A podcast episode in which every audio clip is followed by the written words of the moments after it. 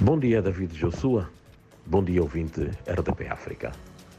Está condicionado o processo normal de escoamento de águas negras numa vala de drenagem construída na unidade comunal Moacotia, no bairro do Moivir, aqui nos arredores da cidade de Nampula, devido a quantidades enormes de resíduos sólidos que foram depositados no local.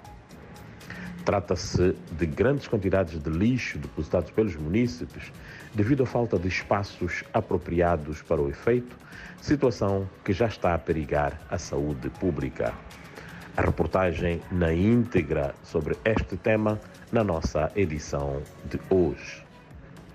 A Comissão Provincial de Eleições em Nampula devolveu quinta-feira passada a candidatura da Associação Honlopa, uma organização da sociedade civil que pretende concorrer às eleições autárquicas no município de Nacala Porto. A Comissão de Eleições alega que a documentação apresentada por aquela associação enferma de algumas irregularidades, no entanto, sanáveis.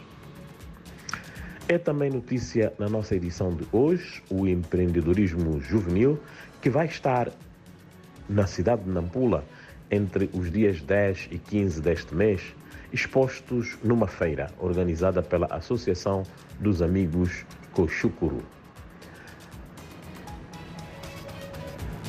Na política, Nampula testemunhou este fim de semana a apresentação pública dos cabeças de lista do Partido Frelimo, candidatos aos municípios desta província para as eleições autárquicas de outubro próximo. Aliás, o MDM, terceira maior força política do país, também apresentou o seu candidato para a cidade de Nampula, onde se espera uma disputa renhida.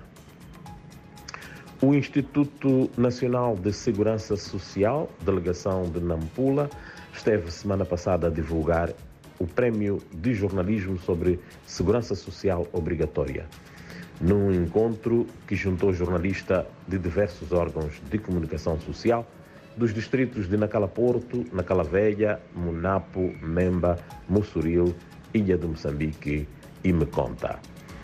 Esta é a nossa notícia de fecho. Até a próxima segunda-feira. Bom dia a todos.